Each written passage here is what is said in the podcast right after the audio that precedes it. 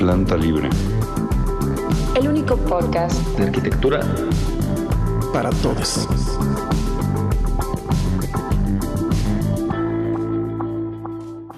Hola amigos, bienvenidos de vuelta a su podcast favorito para todos. Yo soy arroba María Neón.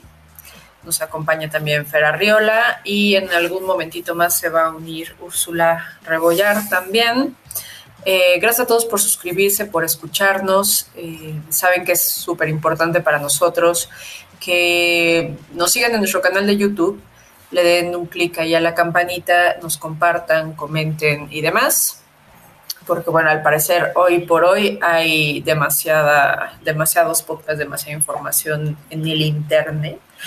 Entonces, pues bueno, gracias a sus comentarios y a sus suscripciones es que podemos llegar a cada vez más y más y más personas.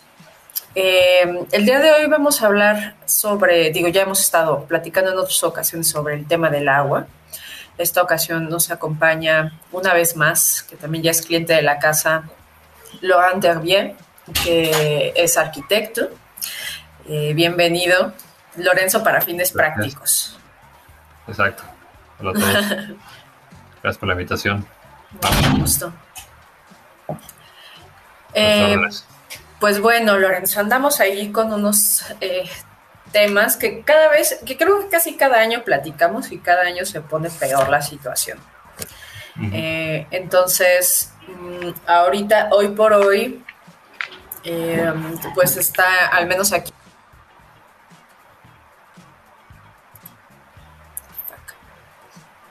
Aló, aló. Tú, tú, nos platicarás pero al menos en México pues se ha hablado mucho sobre la cómo se está racionalizando el eh, eh, ha habido como fallas eh, bueno hubo una época de sequía y luego este fenómeno de, de la niña que se ha extendido a lo largo de más tiempo. Entonces hay muchas cosas como alrededor del tema del agua que no solamente es lo que ya hemos escuchado y platicado muchas veces de que estamos eh, sobreexplotando los mantos acuíferos, sobre que hay muy poca como cultura del tratamiento de. Entonces, eh, me gustaría como empezar por el tema de, de las sequías y, de esta parte como tan eh, contradictoria entre, por un lado, sequía extrema y por otro lado, en donde llueve mucho, pues tampoco hay agua, ¿no? Finalmente, como aquí en la Ciudad de México, que de pronto llueve, pero al mismo tiempo ves pipas llevando agua a, muchos lados en la ciudad, entonces eh, que nos platiques un poquitín el panorama general, sobre todo para quienes te conocen por primera vez y para quienes no son arquitectos, ni ecólogos, ni especialistas en el tema. Buenísimo. Este, pues Sí, nosotros, antes que nada, me, me, me un poquito de cómo empezamos. Yo soy arquitecto y cómo llegamos a, a temas de agua de manera accidental, de alguna manera. Este, cuando estaba estudiando la carrera en la, en la UNAM, en la Facultad de Arquitectura, este, me di cuenta que en la profesión teníamos como una eh, separación entre la parte técnica de cómo funcionan las, los edificios, ¿no? Antes que ciudades, pues a una escala más chiquita, los, las casas, los edificios, pues había como que una poca, poca interés de saber de dónde viene el agua que usamos y a dónde se va el drenaje que, que, desechamos. Entonces poco a poco así nos fuimos este, clavando un poquito en el, tema del consumo de agua, particularmente porque la Ciudad de México pues, es una problema mayúsculo, es una ciudad muy atípica en el sentido de que es una ciudad basada enteramente en un lago y nos sacamos el lago y construimos lo intercambiamos por concreto. Entonces ahí fue como el, inicio de la, de tratar de ver por qué habíamos hecho esos, esos errores y, cómo es que podíamos y íbamos a poder sobrevivir en una ciudad así, ¿no? Entonces en el 2008 empezamos a fundamos una oficina de, captación de agua y lluvia, enfocada principalmente en la construcción de,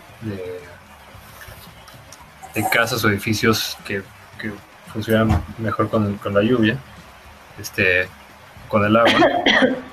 Y la práctica nos fue este, especializando cada vez más en la, en la buscar soluciones hechas específicamente para Ciudad de México que después se iban a poder eh, replicar en otros lados, ¿no? Porque si lo haces en un lugar complejo, pues tienes este eh, el camino más más fácil para, para, para ciudades donde llueve más o llueve menos o, o hay este otro tipo de, de, condiciones. Entonces, empezamos con la lluvia y la lluvia nos llevó a ver que podíamos literal depende del edificio, pero podemos tener una muy buena reducción en nuestro consumo de agua potable de fuentes convencionales. Y después, si, si reciclamos, y nos centramos que si reciclamos el, el, drenaje que se iba de nuestros edificios, podías satisfacer otro 50% del consumo adicional de la, de la el consumo original de la casa. Y la unión de estos dos, la lluvia con el reuso de aguas tratadas, pues iban a ser una manera podía ser replicable tanto casas, edificios o ciudades para eh, reducir al mínimo nuestra huella nuestra huella eh, de fuentes que en este en este momento son no renovables ¿no? Los, el acuífero de la Ciudad de México no es renovable en el corto plazo. Entonces ahí es donde empieza la pesadilla. Pero bueno preguntas hasta aquí. Ok este sí creo que el tema eh, esencial o ahorita también,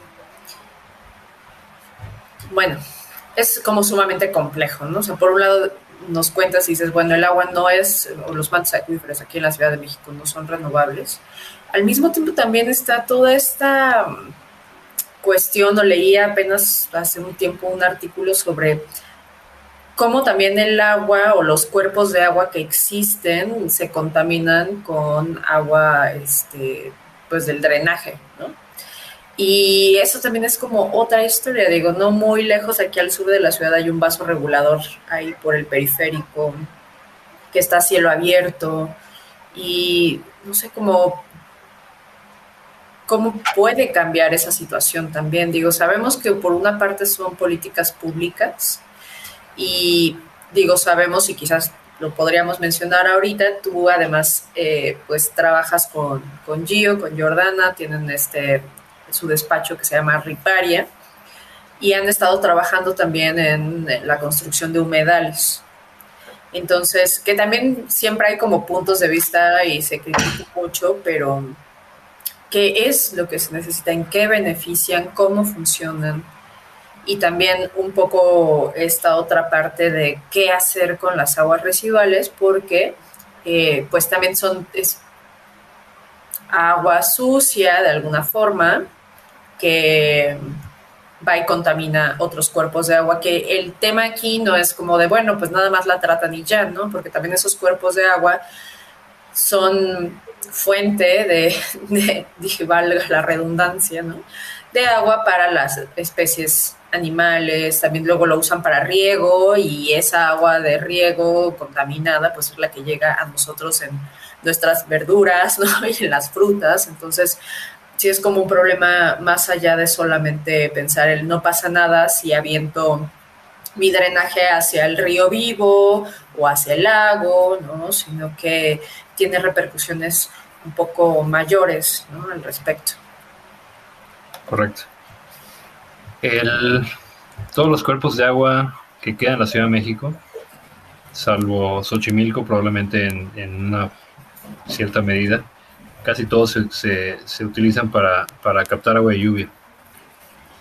El problema es que el agua de lluvia viene con drenaje. Entonces, el, el, todos los pasos reguladores y los, y los presa Endo y Taximay, todas las presas grandes que están ahí abajo del, en la salida artificial de la ciudad, históricamente siempre han sido drenaje. O sea, desde, que, desde, que, desde que se abrió la cuenca de, de, México hacia, hacia el norte, todo lo que fluye pues, es aguas combinadas. Y conforme fue creciendo la Ciudad de México, se trata enteramente de aguas, de aguas de drenaje con lluvia. Entonces hemos y lo, y lo que no nos damos cuenta es que el 100% de los distritos de riego del norte del Mezquital y los que dependen del drenaje de la Ciudad de México se han regado siempre por drenaje. Enteramente, completa y absolutamente. El, el- le llaman la fosa séptica más grande del- de México, viendo un reportaje que mandaron. Este, pero así ha funcionado y siempre ha sido así. Es un, es un sistema de, de tratamiento facultativo no diseñado claramente, pero, pero los, los campesinos siempre han regado con drenaje y quieren regar con drenaje. Porque es nutriente y es fertilizante. Entonces, cuando se hizo el plan de tratamiento de Totonilco para, para tratar el agua del drenaje de la Ciudad de México para los distritos de riego, los campesinos se quejaron porque querían esa, ese, no querían gastar o invertir en, en fertilizantes, porque el drenaje de la Ciudad de México ya tiene la, la- una gran carga de, de nutrientes gratuitos para los campesinos. Entonces, desafortunadamente, la Ciudad de México está en serios problemas de agua porque ya está otorgada toda el agua de la Ciudad de México para los distritos de riego del norte. O sea, así de, así de algo. Este, entonces, la única manera en la, que, en la que vamos a poder reciclar el agua, como bien mencionas, con sistemas de tratamiento y con humedales que, que ayuden a restablecer el tema, parte del tratamiento, pero principalmente restablecer una, el sentido ecológico de estos grandes humedales que se perdieron, es quitando en una pequeña parte el, el agua que vamos a mandar hacia, que ya no vamos a mandar a las- hacia los distritos de riego. Y ahí va a venir un problema social. Pero vamos a ver que pueden, en algún punto en los siguientes cinco años, se los aseguro, va a haber problemas de, de decidir quién tiene el derecho sobre el agua, si la Ciudad de México o los distritos de riego. Claramente nosotros, porque no es, es nuestra agua. Pero también lo mismo podrían decir los del, los eh, todos los eh, comunidades del Lerma Cutzamala que el agua, cuya agua se manda a la Ciudad de México para satisfacer las demandas, la demanda de la Ciudad de México, que a su vez satisface la demanda de los distritos de riego del norte. Entonces, no está fácil y lo peor de todo es que el, el tema y la razón por la cual no podemos ser sostenibles en agua en la Ciudad de México es porque no tenemos dónde guardar esa agua en la Ciudad de México. Dependemos de las presas que están en el sur, bueno, aguas abajo, en la, en, pues, precisamente la presa de Endo y esas presas todo el sistema del, del y arriba, porque es donde reciben todas las tormentas de agua y lluvia de la Ciudad de México, combinadas con drenaje, y de ahí se distribuyen para, para el riego de la, de la zona norte. Como aquí no tenemos dónde guardarla, vamos a tener que hacer los, los espacios para guardarla. Y el espacio número uno ahorita es el lago de Texcoco. Esa es la salvación de la Ciudad de México, precisamente. El lago de Texcoco, donde está como medio el cementerio del, del que iba a ser el nuevo aeropuerto, o sea, esos mismos terrenos. Ujú. Son 14.000 hectáreas de, de la nueva ANP, de las cuales 6.000 hectáreas se pueden utilizar para hacer reservas de agua y, humedales de reservas de agua, básicamente. ¿Y eso cómo se haría? Porque hoy por hoy, eh, hasta donde sabemos, porque eh, ya en algún momento justamente tuvimos, ah, aquí estuvimos platicando sobre Texcoco realmente, sobre un, libro que habla de todas las cosas vivas y muertas que están ahí, de, editorial eh, Pizziline. Y hay videos, nos enseñan videos de todo, de toda la basura que hay, más allá de pensar en las estructuras que quedaron inconclusas, ¿no? Cimentación, los intentos de las nivelaciones, todo el tesomple, etcétera, etcétera. ¿Qué pasa con todo eso? ¿Se retira? O ¿Cómo se puede volver a, pues no sé, restaurar, hacer que renazca un lago que, a decir también de, de muchos de, de los medios y la prensa, pues estaba muerto y ya no crecía ni un, ni un pasto ahí, casi, casi. Claro. Los medios y la prensa eh, no saben nada. no offense. Este. No, el, el- digo, siempre ha habido un lago ahí. Digo, claramente el, el- problema es que se, toda la in- infraestructura que se hizo para el, para el aeropuerto precisamente estaban hechos para que no se pudiera inundar nunca esa zona. Pero todo eso se puede corregir y se tiene que corregir justamente. Lo bueno es que los, los militares están sacando todo el material, el basalto y el, y el tesontle que se puso, que no es un contaminante, al contrario. Este, y, y, va a ser el banco de material más grande de la Ciudad de México para recuperar para cualquier construcción que se tenga que hacer, porque se destruyeron miles de, volcanes y montañas y cerros en la, en la redonda para extraer el material para el aeropuerto. Entonces ese, ese daño que se hizo se, bueno, se tiene que tener en la medida que puedo recuperar ese material que se, que se puso en el aeropuerto y una vez que se que se, se extraigan queda espacio para hacer esos humedales de tratamiento y recuperar el agua que va a venir del, del río La Compañía y, todo el agua de la mayor parte de la Ciudad de México pasa enfrente del aeropuerto. Entonces nada más es pasarla por el por un sistema de tratamiento, pasarla por humedales y reciclar. Entonces ahí es el, el, uno de los grandes este, proyectos a futuro que, que, que, le esperan a la ciudad. También está Zumpango y está el, el, lago de Jico. Son, dos, son tres grandes sistemas que, que tienen parte de la solución para el problema de la Ciudad de México. Pero todos dependen de, todo lo que reciclamos acá es agua que no se va a mandar para, para, para el cultivo en, la, en, el Valle del Mezquital. Pero eso también se puede, se puede eh, corregir tecnificando el sistema de riego en, en, toda esa zona, porque ahorita gastan mucha agua que no deberían de gastarse para regar con, con inundación. Si pudiéramos regar con, con un sistema tecnificado, podríamos tener más cosechas con menos agua, este, que es invariablemente la Ciudad de México tiene que descargar excedencias de agua pluvial porque no puedes almacenarla toda. Entonces, siempre va a haber agua que vamos a estar mandando a, a, para el mezquital. Pero, y pero, más o menos, tú, ¿cuánto tiempo crees o estimas que se necesitaría para que el lago de Texcoco pudiera estar limpio y activo nuevamente? si todo sale bien, en 10 años tenemos los tres sistemas de, de humedales y de, y de lagos eh, restablecidos. Son más o menos 11.000 hectáreas que se van a intervenir. Si todo sale bien. O sea, si todo sale bien es, por ejemplo, o sea, ¿qué tan susceptible puede ser a que ya no se haga ese proyecto o no se dé seguimiento? Pues que haya un cambio de gobierno drástico. Eh, en la dirección inadecuada. Yeah. Okay. Entonces, la Conagua está trabajando en proyectos muy interesantes, este, eh, enfocados en el reuso de agua. No hay, es que no hay otra, no hay, literalmente no hay otra solución en ninguna parte del planeta. En Estados Unidos están haciendo eh, proyectos de, de, Hay una cosa que se llama el RAP, que es el Water Reuse Action Plan, y están invirtiendo miles de millones de dólares para reciclaje de aguas negras para potabilización.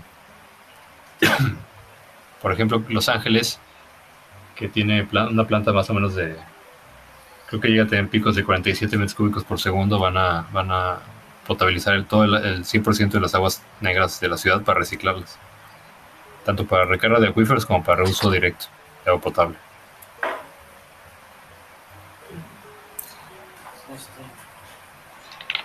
Creo que Ursu ya se conectó. Hola, Ursu. Sí, hola, llegué un poquito tarde, no quería interrumpir ahí.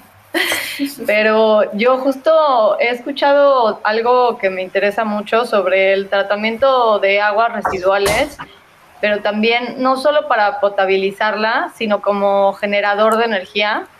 O sea, creo que hay una posibilidad grande que es difícil que, que los gobiernos implementen por un, un, un tema de eficiencia económica, pero que al tratarlas este, puedes generar energía térmica y energía eléctrica, que creo que este tipo de problemas como que no solo hay que abordarlos con una sola solución, sino que hay que verlo como de manera un poco más pues global, o sea, no como solo la vamos a potabilizar, sino ver todas las, las posibilidades que existe en el tratamiento de aguas para ciudades como la nuestra, eh, como por ejemplo en el caso de que la tratáramos para, para producir energía, podríamos utilizar esa energía como combustible para los coches, ¿no?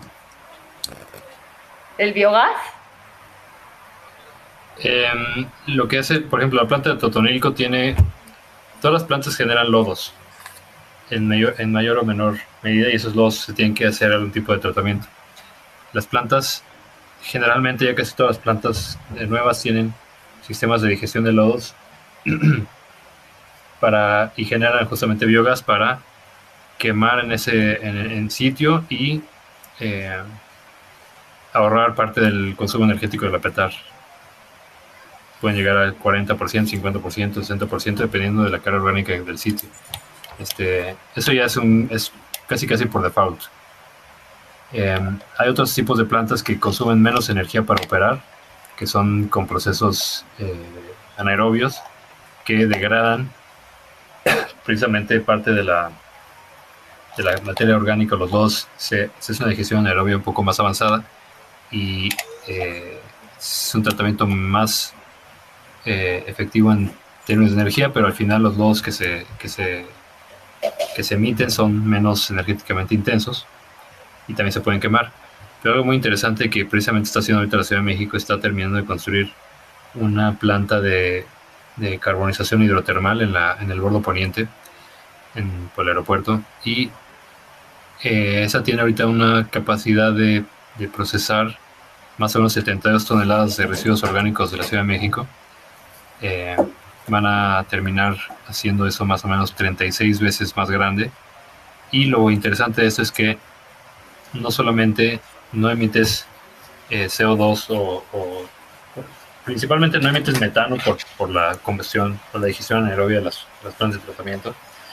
Este, pero al final el lodo que queda eh, en lugar de quemarlo y generar energía, lo puedes convertir en, en, biocarbón. Entonces el biocarbón tiene la ventaja de que es una manera de secuestro y fijación de carbono eh, directa dentro de la eh, que se puede aplicar para, para, para mejoramiento de tierras en, cultivo y eso emite menos todavía contaminación. O sea, es literal secuestrar carbono en la atmósfera en lugar de quemarlo para en la combustión como biogás para para este puede ser desde, centrales de, energéticas o en camiones o automóviles de gas, ¿no? De gas, de gas este sí de biogás.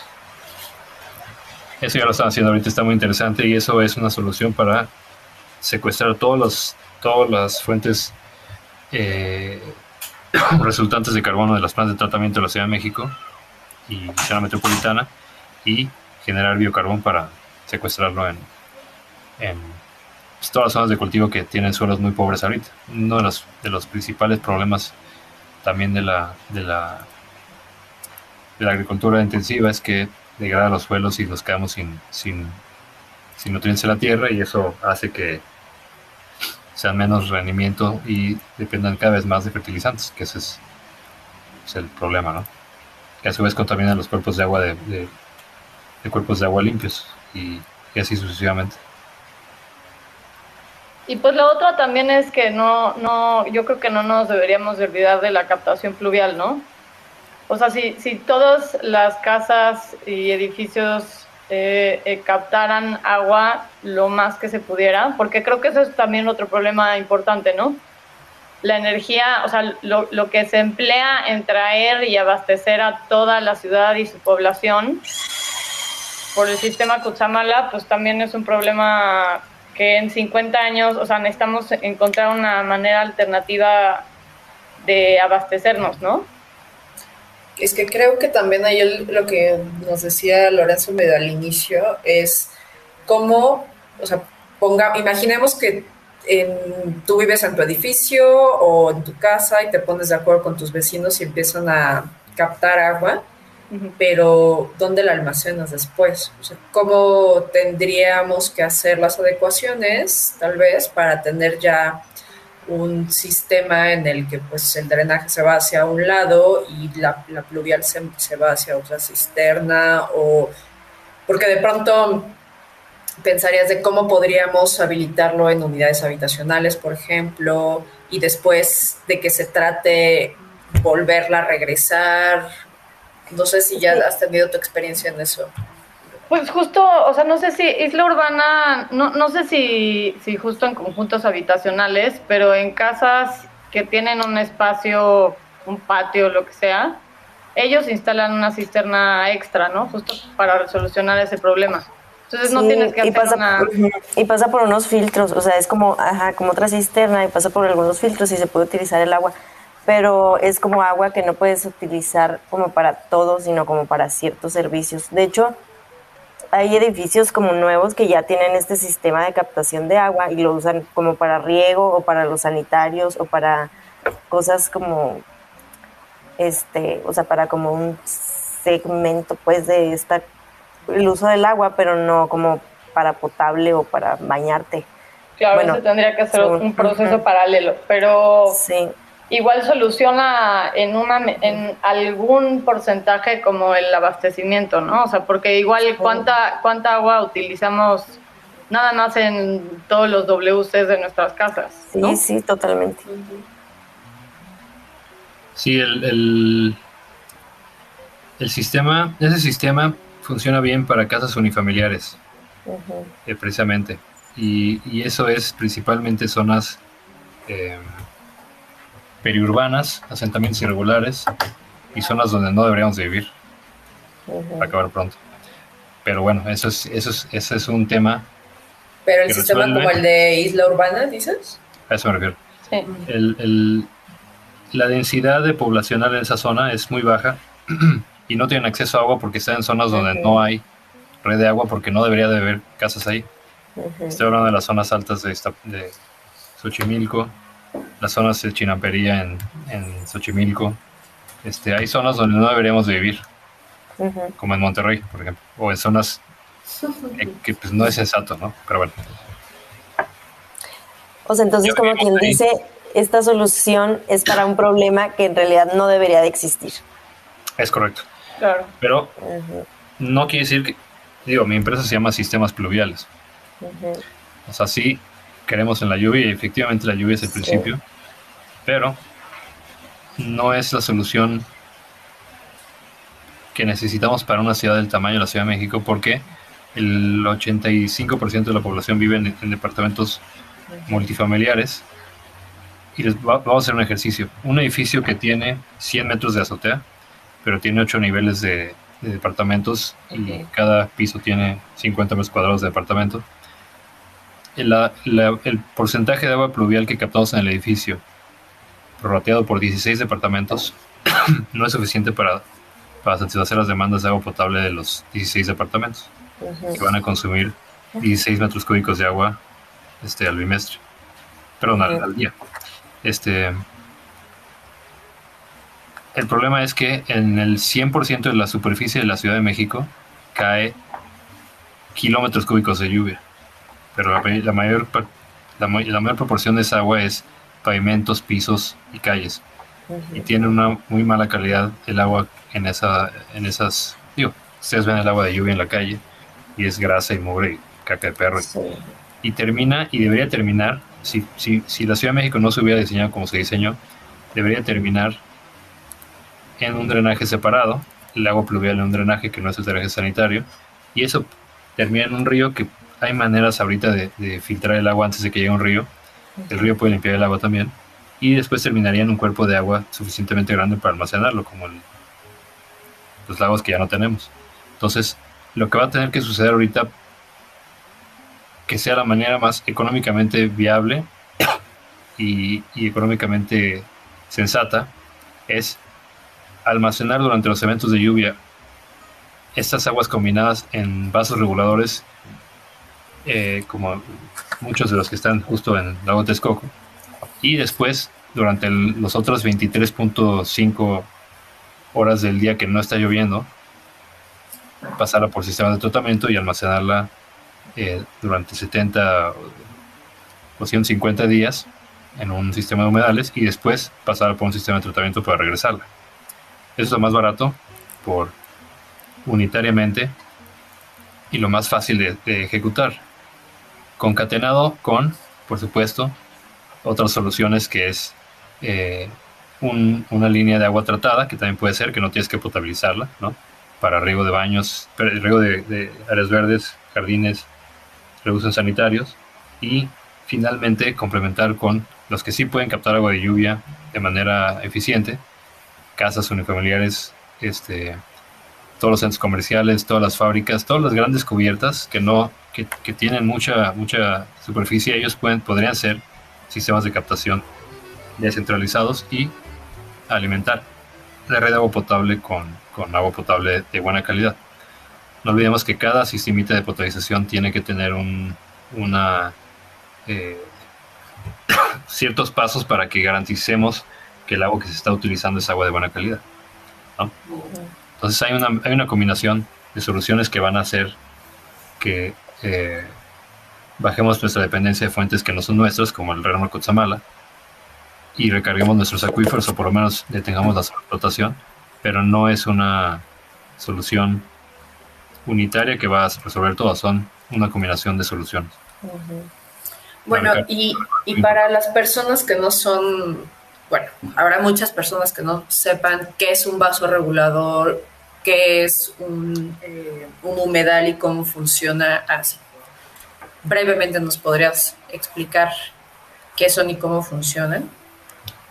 Sí, la Ciudad de México tiene como, no sé, voy a decir un número tonto, pero unos 100 vasos reguladores chiquitos, grandes, de todos tamaños. Todas las barrancas del poniente tienen presas, la presa de Tacubaya, la presa Ansaldo, este, el río Miscuac, no sé si es presa Miscuac, pero todas son presas de basura, ahorita son puras, puras, este, llenas de plástico y de aguas negras y se hicieron así porque, porque nos asentamos irregularmente en todas las barrancas.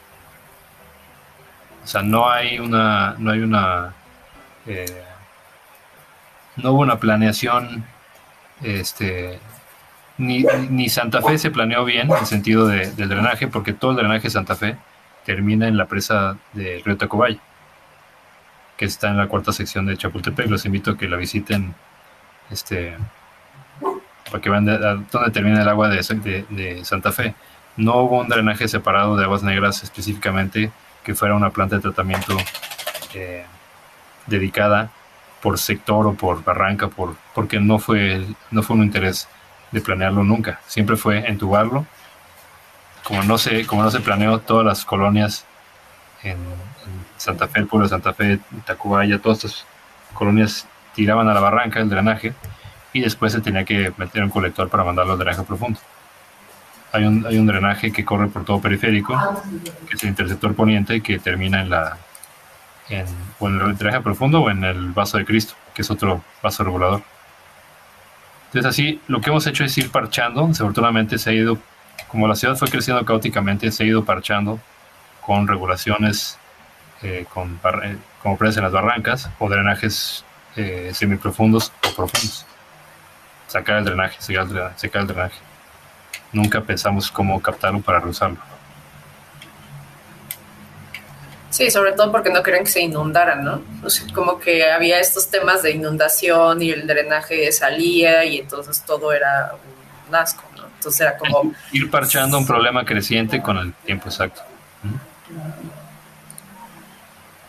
Entonces ahorita estamos en un punto en el cual la Ciudad de México está, y el Estado de México, o sea, hay una, actualmente hay una cooperación muy interesante entre Estado de México, Ciudad de México y el gobierno federal para buscar soluciones más o menos proactivas y distintas a las convencionales porque ya no hay solución, o sea, ya no es solución seguir mandando el drenaje a, a fuera de la cuenca, ¿no? Eso mismo con el río Lerma. Cada vez que van a Toluca, que pasan por el río Lerma, que es lo que, que es lo que nos indica que estemos llegando a, a, a- Lerma, pues el, el- el río más apestoso de la, de la zona. Y es porque es puro drenaje de, de, de parques industriales y de, y de- Pues sí, todas las comunidades que no tienen un solo, una planta de tratamiento operando suficientemente grande y todo se va al río, pero no importa porque todos los agricultores en, en el camino van a usar esa agua para regar. O sea, desafortunadamente casi todo el drenaje que, que, se, que expulsan las ciudades se utiliza en el campo, en todo México. Todas las ciudades, todo. Siempre se va, se va al río. El problema es que ahorita ya hay una dependencia de, ese, de, esos, de esas aguas en los distritos de riego, entonces en la medida que las ciudades requieran reciclar esa agua, va a haber enfrentamientos con los agricultores. El principal consumidor de agua en, la, en, la, en, en, el mundo es la agricultura, no son las ciudades. Sí, la cosa sería tratarla y, o sea, no dejar de abastecerlos ellos tampoco, ¿no? Porque la cosa, o sea, viene, yo entiendo que tiene muchos nutrientes, pero también viene cargada de un montón de otras cosas que sí hacen daño tanto a ellos como a los consumidores, ¿no? Sí, no. O sea, pues, las tasas de las tasas de, de enfermedad en México comparadas con otros países, con, todo y que usamos, consumimos este, agua, eh, aguas negras en el, riego, no han sido muy distintas a, los... O sea, es justamente son las preguntas que nos hemos hecho y no ha habido mucha diferencia de, de, lo que tú... La hortaliza que tú te comes, regada con aguas negras, no ha habido muchos cambios al final del día con, con, con otros países. Claramente de vez en cuando hay un afloramiento de salmonela, de alguna bacteria extraña y hay unos cuantos muertos, pero, pero en el general no hay este un serio cambio. Por eso es que ha sido pasivo el, el, gobierno en cambiar. Pero esta, esta historia como de ya, no sé, como cuerpos de aguas altamente contaminados con aguas negras y que la gente experimenta salpullidos en la piel y con eso, o sea, la manipulan y les salen como, pues, no sé, como tipo de enfermedades cutáneas y pues lo primero que yo pensaría sin ser experta en el tema sería, bueno, no sería, no es bueno que esa agua siga regando los productos que consumimos. Sin duda. Y obviamente los pesticidas químicos son peores y los abonos químicos son todavía peores. Yo también me quedé en shock con estos datos, ah, pero igual y no sé, o sea, ahorita digo, estoy como, como tratando como de hilar cosas, pero por lo que dice Lorenzo, o sea, pienso como de, bueno, a lo mejor como que esos nutrientes sirven para la cosecha y si no nos repercuten, pero creo que el problema también viene cuando los campesinos viven ahí, o sea, realmente no debería suceder eso, ¿no? Es cuando vienen como todas estas enfermedades no, no, no. No, digo que esté, no digo que estamos, que esté este. Que esté bien. ¿Cómo, cómo puedo decir? El hecho de que no tengamos un solo río limpio es una catástrofe, es una pena. No podemos, no podríamos decir que somos un primer mundo cuando los todos los ríos que circulan la Ciudad de México son aguas negras. La Ciudad de México es la ciudad de las ciudades peores diseñadas en el planeta en temas de, de saneamiento de primer mundo. Si nos vamos a, nos comparamos con otros países este, indies, también están, o sea, toda Latinoamérica tiene broncas similares, este, pero principalmente emana de una mala planeación. La culpa la, la tenemos los urbanistas y arquitectos que construimos como Dios nos dio a entender. ¿Me explico? Bueno, no, corrijo. Los arquitectos nunca participamos en esas decisiones. Los gandayas que urbanizaron Ciudad Neza y todo lo que se hizo así por, por lo oscurito, este, no había una planeación hídrica a nivel gobierno en, eso, en ese sentido. O sea, fueron creciendo las ciudades a lo, a lo, a lo bruto. O sea, toda la zona, o sea, todos los, asentamientos perimetrales en la Ciudad de México no tienen un, una planeación ni, ni, en agua potable ni en drenaje. Entonces, claramente, si urbanizas así, pues vas, vas literal bacheando y tapando conforme, va, conforme vas este conforme vas avanzando. ¿Cómo se urbanizan? ¿Cómo, cómo, se, ¿Cómo se diseña en México? Primero fraccionas tierras ejidales, tierras de, cultivo, luego tienes calles de, terracería, luego alguien mete drenaje porque se está inundando. ¿Dónde tiene ese drenaje? Pues en donde pueda. En un cárcamo de en un río, lo que es, es, es una seria, eh, ¿cómo puedo decir? Desdén por el, por el, por el medio ambiente, porque en el medio ambiente fue quien se, llevaba los el drenaje de las ciudades. si se hubiera planeado bien, no sería el caso, pero en lo que menos invertimos en, históricamente fue en saneamiento, planes de tratamiento, etcétera. Y todas las planes de tratamiento que se, que se construyeron este, están subdiseñadas, no, no funcionan bien porque no tienen la capacidad y o nadie paga el, la luz que requieren para operar. O sea, vamos, en Estados Unidos hay una hay, hay límites, en México también, pero en Estados Unidos cada ciudad tiene que cumplir con un límite permisible de descargas del drenaje de la ciudad a un cuerpo de agua. Si no cumplen, la autoridad federal los, les mete una demanda y les mete una, les baja una la nota hasta que lo cumpla. Entonces, se tienen que estar cuidando todos de sí mismos, porque si un este no sé, Mar va y dice, oye, ¿qué onda con el drenaje que está saliendo del pueblo tal, que está descargando un creek tal? Huele feo. Toma una muestra un laboratorio, eso lo manda al EPA y el EPA va ahí a hacer una, una bronca. Aquí en México no puedes echar, no nos podemos echar la culpa a nadie, a nada, porque pues el municipio no tiene lana para tratar su, para pagar la luz de su plan de tratamiento porque se robaron toda la lana para, para la fiesta del pueblo, vete a saber. O sea, no es una, no hay una, no hay una seriedad en, torno al agua, ¿no? al, tratamiento y, el, y, el, el, uso de agua. Y, y, y, nos enfocamos, como sabemos que alguien la va a utilizar y los campesinos la van a usar, pues ¿para qué la trato? Pues no me importa, nadie me va a demandar nada. La, la, la, no hay una autoridad que te, que te sancione a ti mismo porque no, se, no nos vamos a dar un balazo en el, en el pie como autoridades, Entonces, pues, no hace falta, este, solamente si eres privado y tienes que tratar el agua, a veces te pueden estar haciendo monitoreos, pero si, si no, es muy complicado. Y, el, y, el, grueso de las planes de tratamiento no se, no se, no, no operan porque no hay, una, no hay un requerimiento real para mantener un cuerpo de agua limpio. ¿Quién te va a sancionar? Ese es un problema porque sabes que al final el ejidatario de abajo va, a regar con aguas negras. Esté bien o no, es la realidad, es lo que pasa. Se pelean por el, por el drenaje para regar. Literalmente. Como ya nos ya llegamos a la hora cero y ahora ya nos dimos cuenta que ya valió, ahora sí vamos a decir, chin, este, pues ese drenaje es mío. todavía no te lo he dado. Yo lo puedo reciclar, ¿no? Si es, si es mío, lo voy a reciclar Sí, pero pues es que ya, te, ya hay un compromiso de desagüe para el, distrito que está aquí abajo. Entonces, ¿qué hago? ¿Le quito a otro distrito o, cómo le hacemos para, para que tenga agua la ciudad? Porque además dependimos por tanto tiempo de los, de, los acuíferos para, para sobrevivir, tanto la agricultura como las ciudades, que ya se acabaron y ya valió. Y va a ser cada vez más difícil.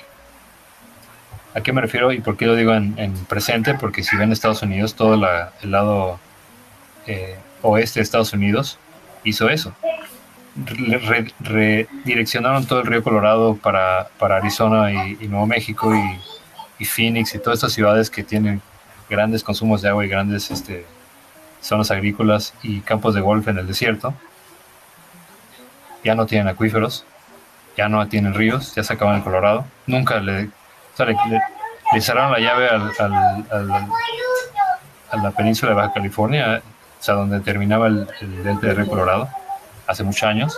Se utilizaron todo el agua para cultivar este almendras en, en, en el Valle de California, en California. Y ya no, ya no hay agua se secaron tanto el agua que, se, que todos los bosques están secos y claramente se están quemando. Entonces ya no va a haber manera de que cuando la lluvia pues normalmente se, se, acumulaba en las montañas y en los bosques, se, se tardaba un tiempo en, bajar al río.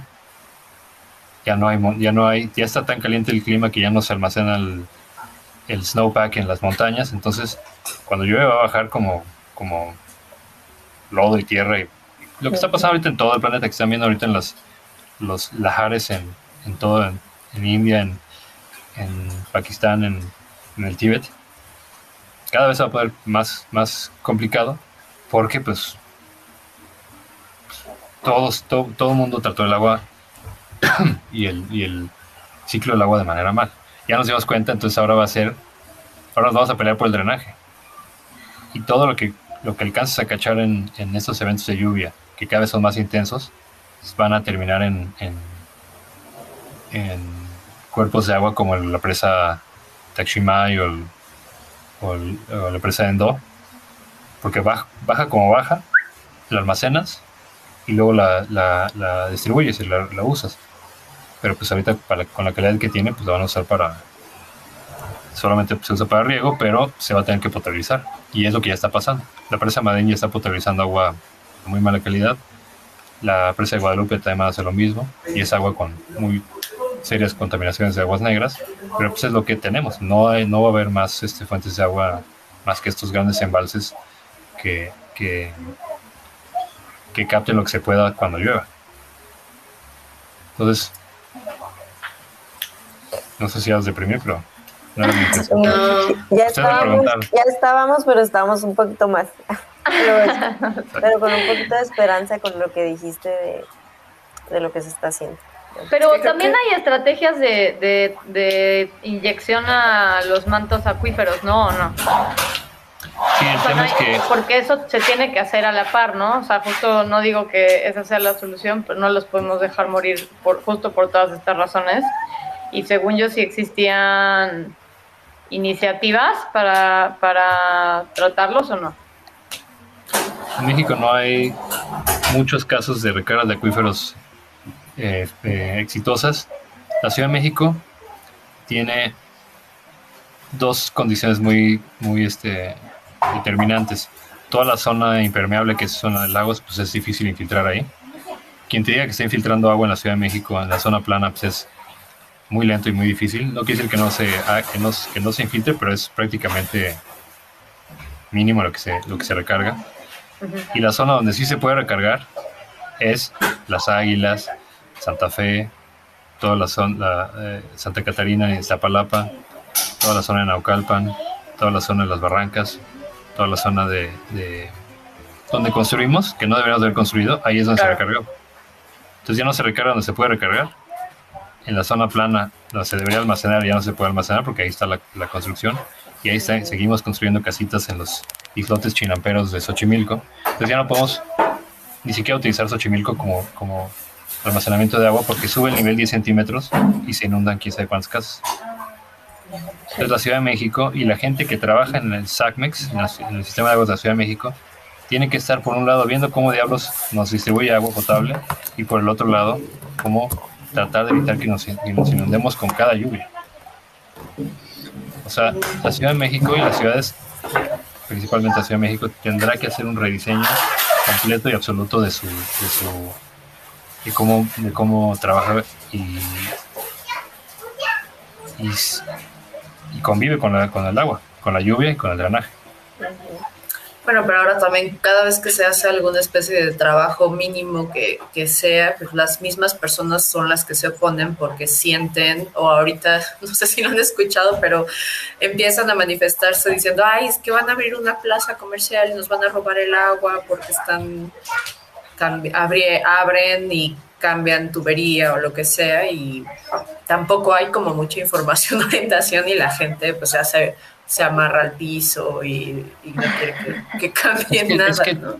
Tenemos que morirnos de sed y tenemos que inundarnos porque somos una bola de, de- de ignorantes. Los vecinos somos los peor, lo- la peor cosa que le puede suceder a, a- a cualquier autoridad competente. No puede hacer nada sin que salgan 300 pelados que no tienen idea de nada a quejarse. Es, yo no trabajo en el gobierno, pero no podría aguantar 10 segundos ahí porque es una locura. Haces cosas pero específicamente para y van a salir otros 20 pelados que no quieren que suceda. No se puede. O sea, La Ciudad de México son 20 millones de personas que no quieren que se hagan las cosas. Sí, porque además no. cuentas como toda esta zona donde se puede, se puede reinsertar agua hacia los bates acuíferos, pero pues en primera son callejoncitos, todo es autoconstrucción, este, la gente se atrinchera, es incluso difícil que las personas que van a ir a tomar medidas, levantamientos o lo que sea, pues puedan estar siquiera ahí sin correr riesgo, ¿no? Sea, apenas No, ven a alguien es- tomando fotografías y ya los quieren linchar, ¿no? Por supuesto, porque, porque muchas, muchas de estas casas y estos asentamientos son y saben que fueron irregulares. Entonces siempre están, temen que alguien los vaya, les vaya a decir algo porque saben que hay algo, algo mal ahí, ¿no? Tláhuac, por ejemplo. Toda la zona patrimonial se está invadiendo por todos lados, con, con, empiezan con una casita, dos casitas, tres casitas, y al rato son 200, y, y están urbanizando zonas de, por ejemplo, las, las ciénegas de Tláhuac. La zona de Chinampería de Tláhuac se está perdiendo cada, cada día porque nadie puede decirle nada a la gente. O sea, no hay una autoridad que diga, maestro, estás en suelo de conservación, aquí no se puede construir. En Valle de Chalco, Chalco, Iztapaluca, Mixquic, eh, todo, toda la zona, el, el- el poco suelo que queda de conservación, todos los bosques en, Tlal- en Tlalpan, eh, en el Ajusco, la gente quiere urbanizar legal o ilegalmente lo poco que queda, ya sea para hacer casitas, para fraccionar y para vender, o hacer tu, o hacer tu casita, ah, pues yo, yo, yo tengo derecho a hacer mi casa aquí porque yo compré, y con, tengo un papel aquí que le compré a alguien ilegalmente, y tengo derecho a hacer mi casa y muéveme. Eso no sucede en ninguna parte sensata del planeta, más que en, en los países donde se permite, ¿no? como este. Entonces, el, eh, por eso re- regreso al tema de que el urbanismo es la causa de estos problemas, o la falta de urbanismo, o la falta de respeto por, por el suelo urbano o, la- o las leyes urbanas, porque si tú puedes construir donde quieras, o sea, si yo ahorita quiero ir a, a construir un fraccionamiento en un área natural protegida en la Reserva Otomí, como Reserva Santa Fe, ¿quién me para? Nada. Mientras, mientras juegues tus, tus cartas, este, Tengas una legalmente o legalmente, pues vas a, vas, a, vas a destruir el suelo de conservación. Si hablamos de las fuentes de recarga importantes, por ejemplo, el bosque de agua, que es todos los bosques que rodean la Ciudad de México, tienes fraccionamientos ilegales que están literalmente fraccionando y convirtiendo suelo ejidal, que no cuesta nada, y no tiene por qué costar nada, y ahorita cuesta 18 mil, 30 mil pesos el metro cuadrado. Otro comercial para Reserva Santa Fe no puedes no puedes hacer un cambio de uso de suelo este por más que le juegues a que tienes certificaciones y, y lo que sea si tú si a ti te permiten hacer 300 casas que cuestan 40 millones de pesos a 15 minutos de Santa Fe en el bosque en medio del bosque ¿qué va a detener al de al lado y al de al lado y al de al lado y al de al lado? Si, si tú compras en 100 pesos y vendes en 18 mil pesos, es el negocio más redituable que existe en el mundo. ¿Y qué haces? Urbanizas el bosque y urbanizas el, el captador de agua del futuro. Entonces, ¿qué va a pasar en 20 años? Lo mismito que está pasando en California. Todas esas casas de millonarios se los va a llevar un incendio. Y Ya, adiós. Tus 40 millones de pesos se fueron al up in smoke porque urbanizaste donde no deberías haber urbanizado. Claro. Cambiaste Sí, y además lo, lo venden como vive en el bosque. Y la gente Como Valle de "Sí, Bravo. por supuesto, Valle Bravo es un exacto". Valle Bravo está en dos reservas, una encima de la otra, una estatal, una federal. No se puede construir en Valle Bravo. No puedes. Es antinatural fraccionar tierras ejidales en Valle y en Santo no sé qué, y en San no sé cuál, porque incentivas que la gente cambie usos de suelo agrícolas o forestales por vacacionales y todas esas casas usan agua, todas esas casas hacen, hacen drenaje, todas esas casas afectan al medio ambiente la ecología del sitio de manera drástica. O sea, si tú tienes un, un cacho de bosque en Salazar y de repente llega un cabrón con, disculpa mi francés, llega, llega un cuate con dos perros y tres gatos y una gallina, ya le dicen la torre al ecosistema es una, es una afectación seria en términos de los animales que estás metiendo a un sitio. Y luego llegan con su flamante paisajista y mete puras plantas exóticas, puros pastos, puros pastos invasores que se, se expanden y se dispersan por el bosque.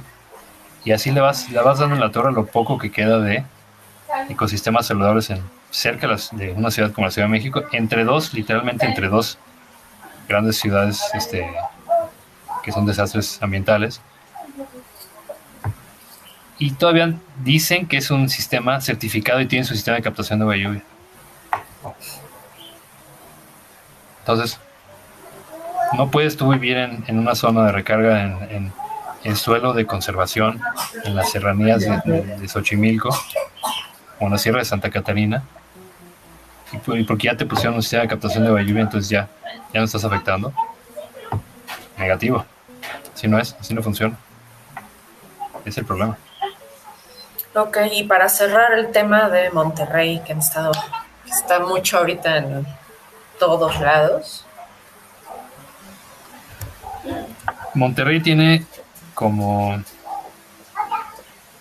todas estas ciudades que se asientan en zonas, este, zonas áridas, pues una serie de problemas.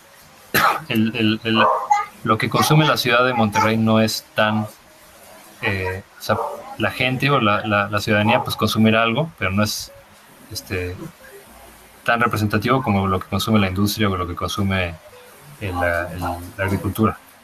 O sea, cuando ven cultivos lecheros de alfalfa cerca de Cuatro Ciénegas, o en Coahuila, o en cerca de Nuevo León, están regando con, con agua de, de, acuíferos. No tienen embalses no tienen presas ni embalses que, que aguanten. Entonces, poco a poco se está exacerbando el problema. Entonces, Monterrey no lo va a tener fácil siempre y cuando no cambien paradigmáticamente un consumo intensivo de agua, puede ser industria, puede ser agricultura o parte del, del consumo público urbano, pero tiene que haber un balance, o sea, un serio balance de agua, es decir, hasta aquí alcanzamos a sobrevivir con lo que, lo que llueve al año, que es muy poquito, y, y habrá que reciclar. Y ya tienen varios proye- proyectos que están implementándose en este momento para reciclar agua de drenaje con sistemas de tratamiento y humedales y los lechos de los lechos de los ríos son sistemas de filtración pasiva. Este, ya lo están implementando ahorita, pero va a tardar cinco años en, en ejecutarse. Entonces, a menos que caiga un huracanzazo y llene las presas, la- se las van a ver difíciles. Y lo peor de todo es que tanto en Monterrey como en todas las zonas este, áridas del- de Norteamérica, cuando no hay agua y falta agua, pues lo primero que hacen es vamos a buscar agua de otra parte. Entonces, el, el acueducto de Monterrey 6 que originalmente habían cancelado porque se planteó para traer agua de, de- del Pánuco, creo, desde León, de, de una de una distancia enorme, este se canceló porque principalmente era para satisfacer- demanda de fracking. Lo están reactivando porque ahorita pues tienen que hacer una, una tienen que tomar malas decisiones por, por emergencia y se va y eso va a costar miles de millones de pesos para quitarle agua a alguien más para usarla en un lugar donde no debería haber un consumo exorbitante que es lo, lo mismo que pasó en, en Phoenix y en, y en, pues, casi todas las grandes ciudades de la zona muy- más desértica de, de Estados Unidos le quitaron agua a alguien más entonces o se recicla la mayor cantidad de agua posible y se baja el consumo en riego o no se va no va a haber una solución este, factible en la- el mediano plazo. Todas las ciudades que están en, la- en las, en las costas cambia un poquito la cosa porque todo el drenaje y todo lo que baja por los ríos es fácil de, interceptar, tratar y reciclar. Entonces, parte del agua que se iría, que se iría contaminada o no al, al mar, la puedes cachar y la puedes reciclar y le puedes dar vueltas y, y eso no va, a- no va a haber muchos problemas. Pero obviamente para no, para no desalinizar, ¿no? a eso me refiero. Pero los que están en las, en las zonas de altiplano que, y, y más en zonas áridas va a estar muy difícil si no se hace un balance sensato de, de- del uso del agua, ¿no? Pues Pero bueno, así, así el lunes de bajón. Ya Así sé. de salen de abajo, ¿no? Así de ya no. Ya de- sé. dos de cada tres transmisiones no puedo dormir. Ya. No, sí está cañón, está, está espeluznante. Está preocupante. Pero Sí. bueno, pues para eso estamos aquí, para platicarlo un Pues sí. poquito y y para alentar a la gente que se informe, bueno, a que nos informemos, Sí. ¿no? O sea, porque como dices, esto va a seguir sucediendo, van a seguir construyendo en estas zonas y todo, pero creo que nos toca a nosotros como ciudadanos responsables informarnos sobre que estas zonas que no deben ser habitadas, o sea, y compartir como este, como este dato, ¿no? Porque a lo mejor como o sea, yo también estaba muy esperanzada, hasta estábamos pensando implementar aquí en el edificio lo de la captación de agua y no sé qué, ¿no? O sea, no somos tantos depas, pero, o sea, como que nos puede ese hecho de que, güey, están cayendo litros y litros y litros de agua y no podemos hacer nada con ellos, ¿no? Pero, pues, digo, es una pequeñitita parte y creo que lo que nos toca a lo mejor más es como difundir este tipo de datos para que, güey, o sea, te vas a comprar una casa súper bonita de no sé cuántos millones, como dices, pero tiene fecha de caducidad de 10 años, ¿no? O sea, entonces... Lo primero, lo primero que yo les digo, aunque yo me dedico a hacer sistemas de captación de agua lluvia, es en tu edificio, compra una planta de tratamiento, ocupa un cajón de estacionamiento y tienen agua, tiene el 50% de ahorro anual inmediatamente. Porque están usando agua potable para jalar a los baños. Sí, sí, sí. ¿Y estas plantas de tratamiento, eh, o sea, con quién hablamos o qué? Busquen, busquen thinkteam.mx. Es una, es una marca de plantas que, que, es de un amigo mío, pero son muy buenas plantas y son paquete. Pero busquen cualquier planta de tratamiento que haya.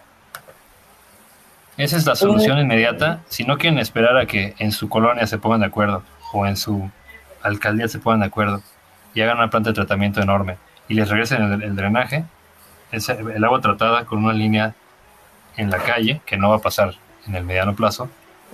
Lo primero que lo primero que podemos hacer es todos es reciclar el drenaje sin potabilizarlo, solamente para los baños y para regar. Con eso tienes un consumo 50% menor inmediatamente. El sistema de aguas que el sistema de perdón, el sistema alternativo que platicaron que los edificios lo tienen que hacer o no. La versión más actual la escribí yo. Con otros cuates. Nadie la quiere hacer porque ningún desarrollador quiere gastar un centavo más del que, de lo que debe. El sistema alternativo, el sistema alternativo vigente que, los, que, el, que el sistema de aguas te requiere hacer tiene tres componentes.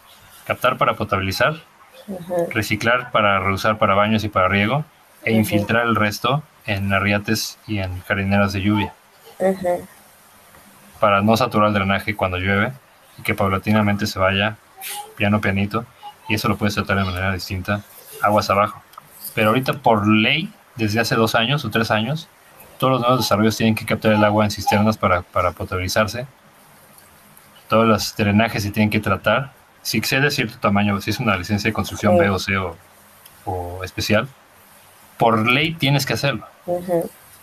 Si todos aquí estamos, los que estamos presentes, somos arquitectos, investiguen cuántos de cuántos de, estos desarrollos lo hacen, porque esa es la bronca.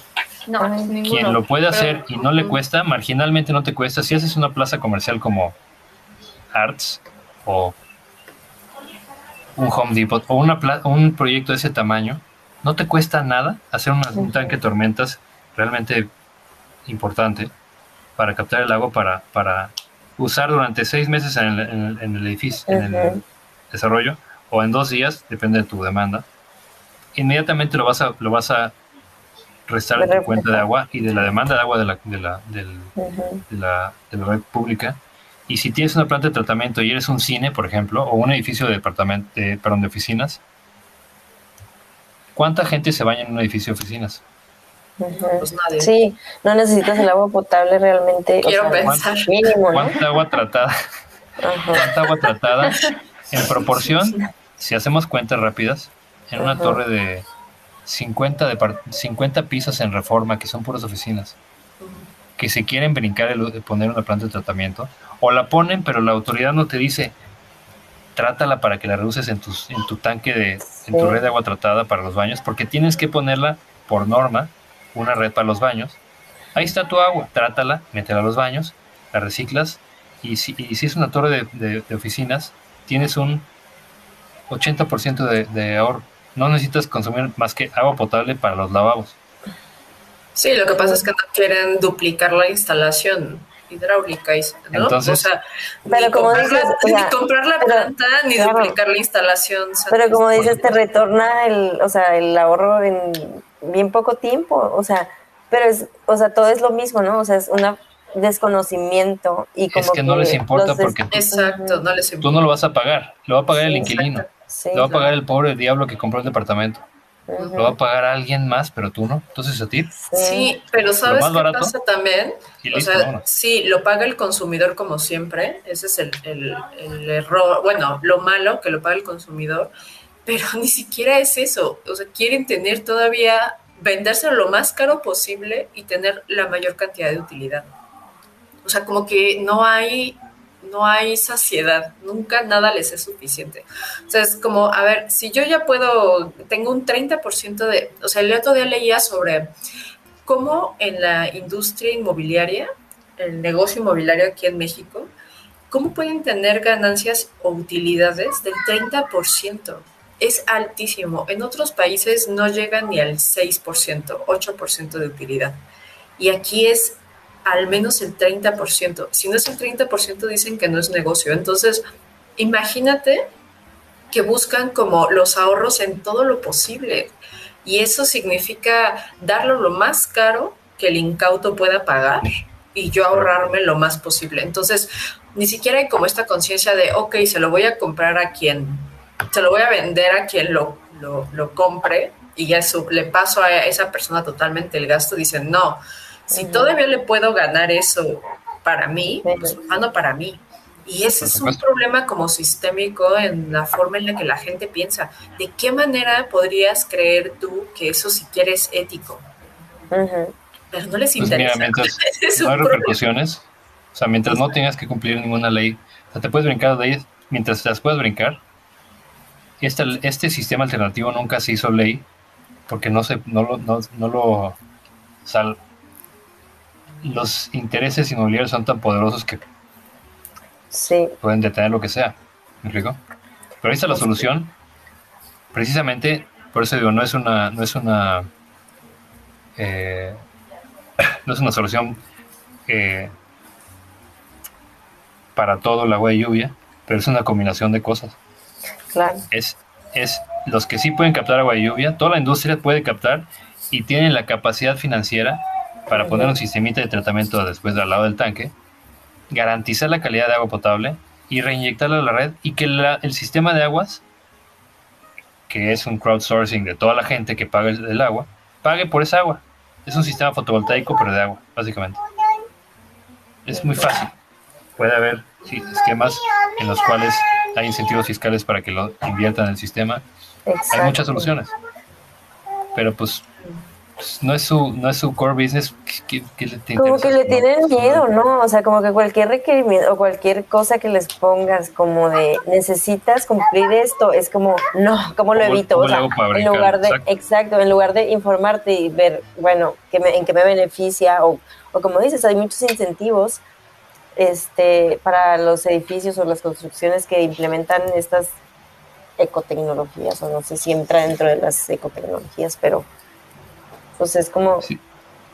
O sea, lo malo es que va- se va a tener que poner muy duro esto para que hagan, para que entendamos que se tiene que hacer otras cosas, Sí. como en Monterrey. Y aún así tampoco la, o sea, no va, no, no va a haber cambios drásticos en el primer este en el primer como shock, sino el siguiente año y el siguiente año, y va a pasar 20 años y a ver si entendimos. Pero no está, no está, no es algo que es tan rápido.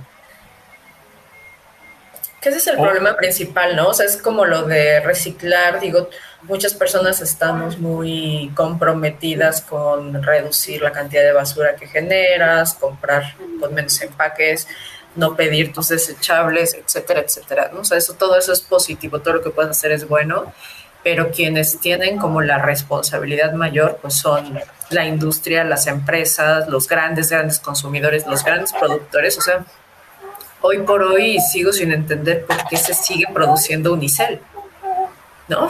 Sí, justamente, Sí, no los o sea, parar. prohíben las bolsas de plástico, pero las siguen fabricando. Entonces es como, o sea, siempre se le deja como la carga y el estigma al consumidor, al comprador, y sí es importante informarte, sí es importante, eh, si no estás de acuerdo con una política de alguna empresa o de algún producto, simplemente dejar de consumirlo, es muy importante, pero claramente los gobiernos son quienes tienen que poner mano dura tanto a los desarrolladores, tanto a las empresas, a la industria, a las ganaderías, o sea, todo eso tiene que venir de un de un poder mayor porque Sí, realmente sí. dile a Coca-Cola que deje de estar eh, robándose todo el agua, ¿no? O, o que ni siquiera se preocupan luego por dónde van con todos sus desechos y, y hay total y completa indiferencia. Pero nada más dicen, ah, todas nuestras botellas PET ya son reciclables. Es, es Pero aparte, ¿cuántos litros de agua se usan para reciclar también esas botellas, no? O sea, Claro, no, está cañón. O sea, sí, tiene que venir, como dices, de ahí.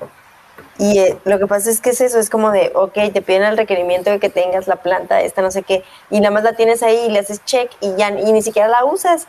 O sea, es, no, y no pasa nada. O sea, es el problema de este país que no, no pasa nada, nunca. O Es sea, correcto. Hasta que falte agua, pues que vamos a valorarlo. A ver qué pasa. Ahorita quiero ver, estoy literalmente esperando a ver qué va a pasar en Monterrey. Si la sociedad reacciona de manera.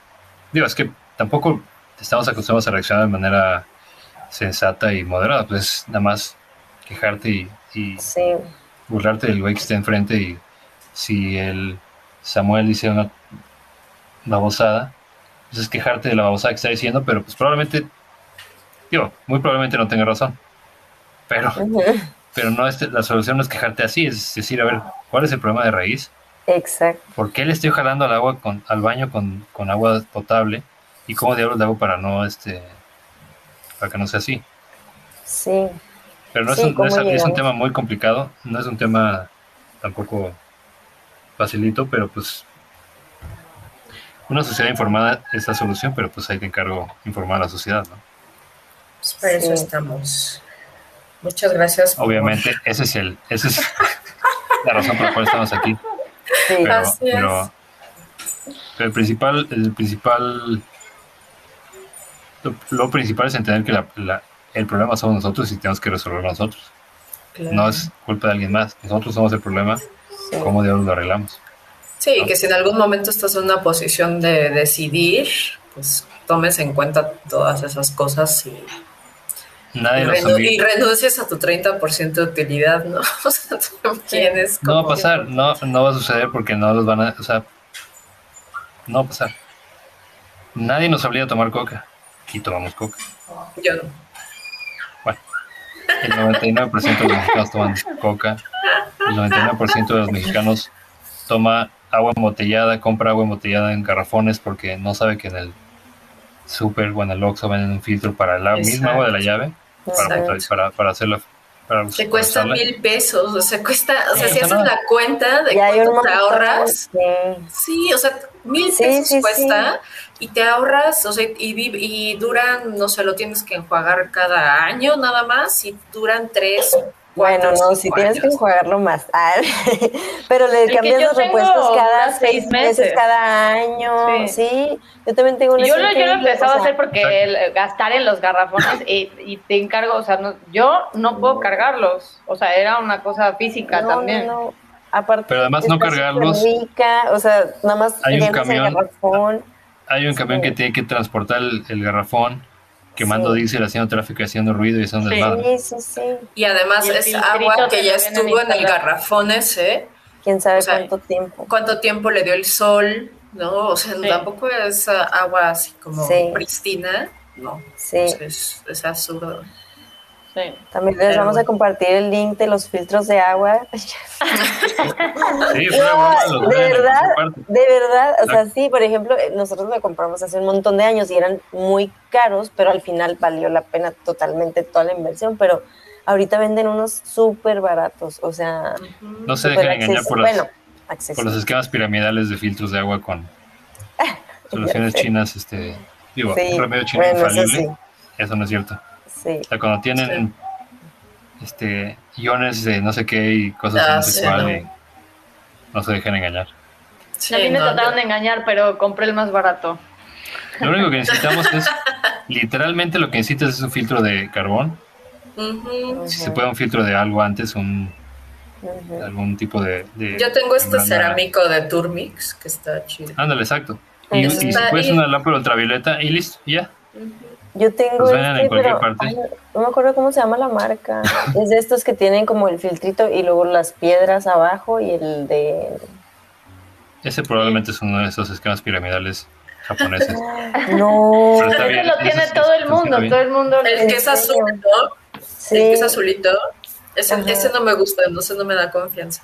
No, porque. No, vayan al, vayan al Home Depot o a cualquier tienda y los filtros que pones abajo de la tarja, eso es lo que necesitas. Ya, muy sencillo.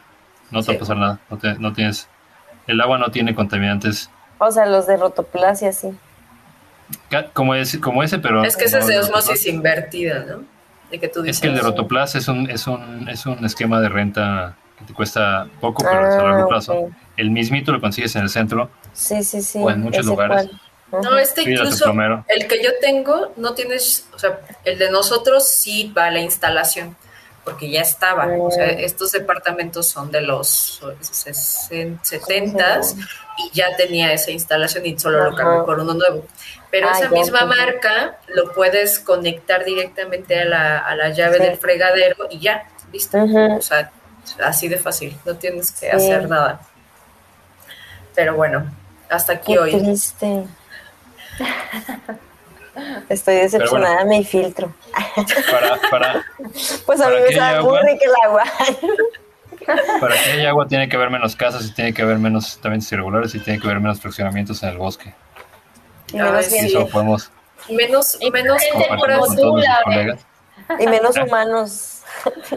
No, y menos compra por inversión, o sea, también esa es una cosa gravísima, pero ya es otro tema infinito, que se está construyendo como un bien de inversión, entonces ya la gente de pronto, una persona es dueña de 10 propiedades, Por o sea, también ya no, no puede seguir sucediendo, o sea, no quiero sonar comunista, pero, pero también es insostenible, o sea. Sí.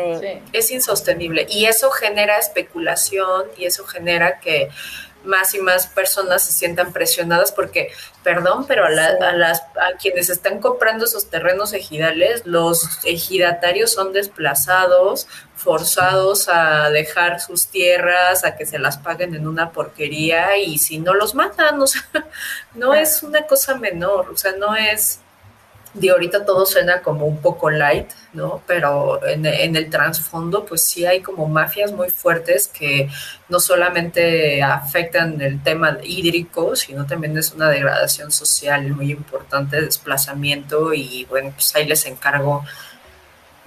O sea, en fin. Ya. ¿Puedo enseñar una foto? Sí, claro. Déjame ver. encuentro.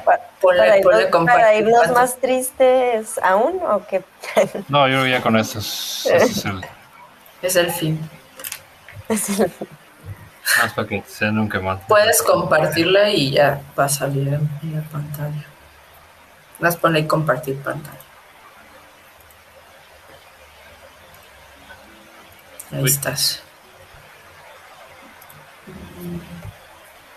¿Está viendo la pantalla? Sí. Eso es el lago de, el lago de Tláhuac, Jico. Esos que ven más abajo son patos migratorios que vienen de Canadá. Y lo que ven arriba es todo No el cascajo de nuestras construcciones. Ah, 6 metros de cascajo, 50 hectáreas de, de extensión. Nosotros pagamos como arquitectos que se lleven el cascajo y la gente compra terrenos arriba que cuestan 400 mil pesos el, una, un área de 200 metros cuadrados.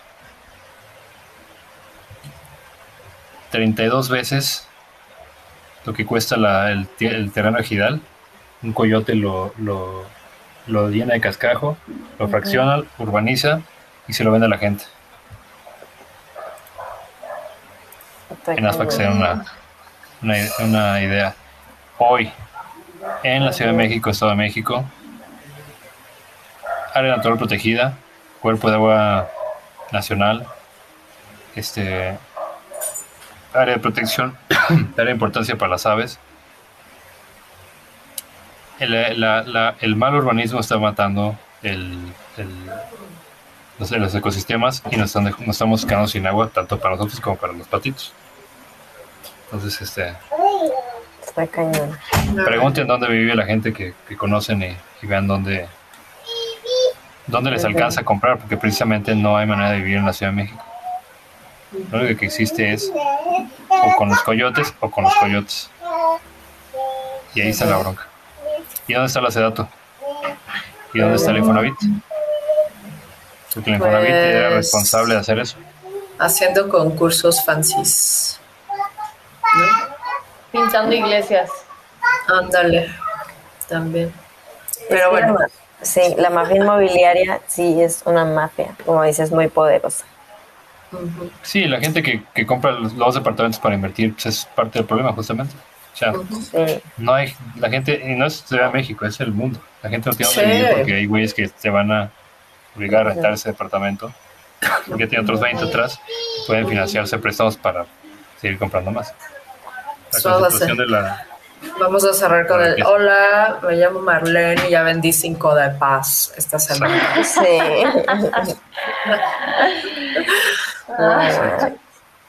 Así es. ese es el, Pero bueno. ese es el, Pues gracias Lorenzo por el- la dosis de realidad. de, de, pa, de pa' abajo del lunes de yo soy el anti, el anti antidepresivo. Sí. Exacto. Y con este, con- contigo vamos a cerrar nuestra, nuestro primer semestre, bueno, el semestre de planta libre, pues vamos a tomar unas vacacioncitas de, de un mesecito que no es nada realmente, y ya nos encontraremos de nuevo en septiembre. Muchas gracias por acompañarnos hoy. ¿Dónde te siguen? Si a alguien le interesa saber más, ya estás libre para pláticas, talleres, proyectos. Pronto seré. Pero, ¿cómo, cómo pongo este? ¿Cómo escribo aquí mi, No, pues si mándalo. si quieres. pásale, pásale mi, mi, pues el Instagram, nada más es el que uso. El de, el de Riparia o el tuyo, tuyo. El que quieras, ambos dos funcionan. Los dos. Ambos. Pues ya, pondremos los dos. Y pues bueno, gracias Ursu por andar por acá, aunque no te pudimos ver. Pronto lo voy a solucionar. Ya dentro de un mes ya voy a tener cámara. Ese es el propósito. Muy, Muy bien. bien. Pues Muy un abrazo bien, a todos. Abrazo grande. Gracias, Fer. Muchas gracias por toda esta información. Bye. Nos, escuchamos Abrazo. pronto. Abrazos. Bye.